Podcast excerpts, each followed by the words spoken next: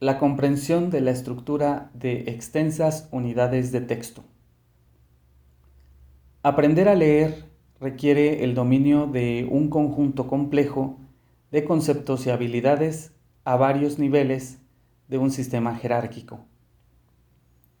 Podemos separar analíticamente series de unidades imbricadas unas en otras.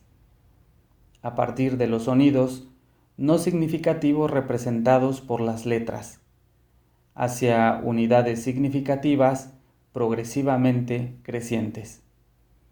Palabras, frases, oraciones, parágrafos e historias. Podemos aislar las convenciones de la puntuación, de las mayúsculas y de la disposición de la página que sirven de soporte a la comunicación de significado.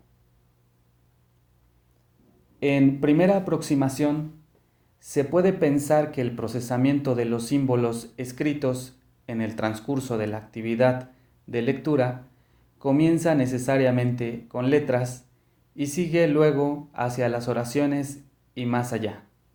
Pero las investigaciones sobre lectores fluidos muestran que hay procesos de orden superior, como la búsqueda de significado, que influyen en los así llamados procesos de orden inferior, el reconocimiento de palabras, más bien que depender de ellos para su realización.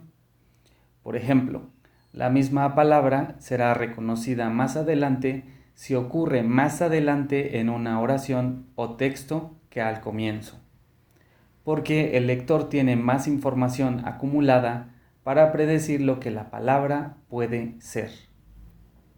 De acuerdo con la teoría de la lectura más prominente en los Estados Unidos, hoy día, la lectura no es ni solamente un proceso de abajo hacia arriba, conducido por las percepciones de letras y las expectativas acerca de las palabras, ni solamente un proceso de arriba hacia abajo, dirigido por hipótesis acerca del contenido del texto.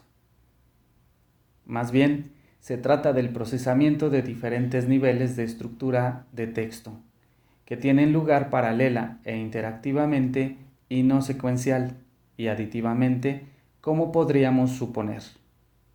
El primer significado de contexto es, entonces, el contexto psicológico interno provisto por una comprensión de unidades de textos más extensas que las que el lector está enfocando perceptualmente en un momento dado.